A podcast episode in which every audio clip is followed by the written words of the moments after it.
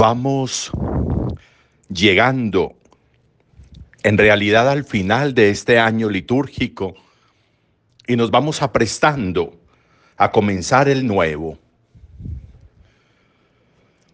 En la Sagrada Escritura, en la Biblia, tenemos unos géneros literarios. Uno de esos géneros es el apocalíptico. Hemos leído esta semana a Daniel, al profeta Daniel, y algunos apartes también de Lucas. Género apocalíptico. ¿En qué consiste el género apocalíptico?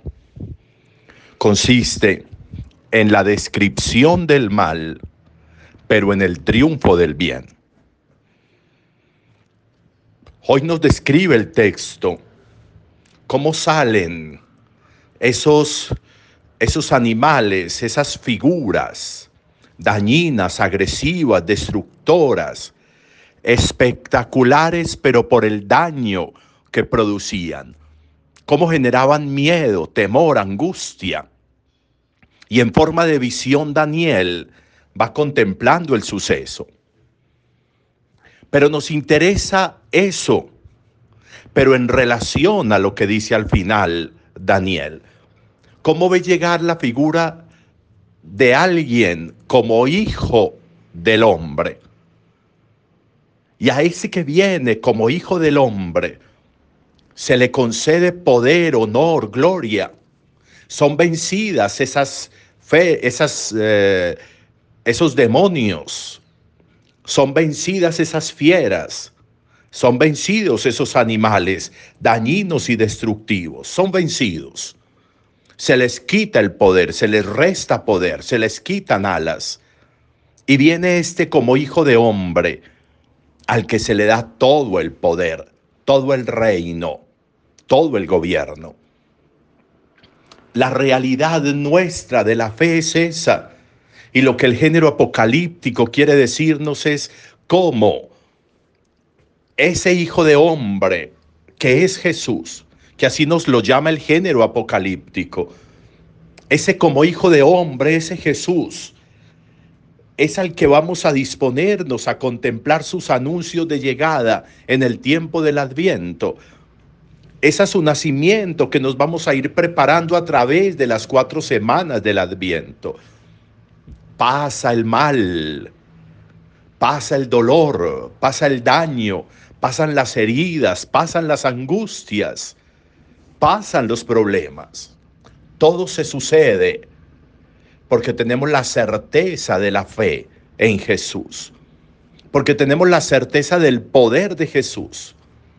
Por eso todo eso va a pasar, todo eso va a sucederse. La grandeza de la fe es como junto a Jesús superamos todos los miedos y temores. Junto a Jesús recuperamos nuestra lozanía espiritual, nuestra autonomía espiritual, nuestra libertad espiritual, la recuperamos junto a Jesús. Por eso vamos a comenzar ese tiempo del adviento con la certeza de que la luz va a empezar a brillar de manera tenue, como la primera luz de la corona de adviento, pero llegaremos a que esa luz nos tenga todas las velas encendidas cuando estamos ahí de manera inmediata al nacimiento de Jesús. Se logra vencer el mal con el bien. Logra vencer Jesús el mal. Logra su triunfo, como va a triunfar sobre la muerte en el sepulcro. Reina Jesús, vive Jesús, triunfa Jesús, existe Jesús. Está Jesús en medio de nosotros. Por eso necesitamos cada día creer más, confiar más por eso necesitamos que sea Él en quien ponemos la fe y no en el mal, y no en lo que daña, y no en lo que destruye, y no en lo que angustia. Que estemos en capacidad de las certezas que nos regala ese como hijo de hombre en términos de Daniel que viene en medio de las nubes y se postra ante ese anciano venerable y Él le concede todo el poder y toda la gloria y todo el honor y todo el triunfo. El Padre le concede a Jesús, su Hijo, todo lo que nosotros necesitamos. Fuerza, grandeza, poder, luz, misericordia.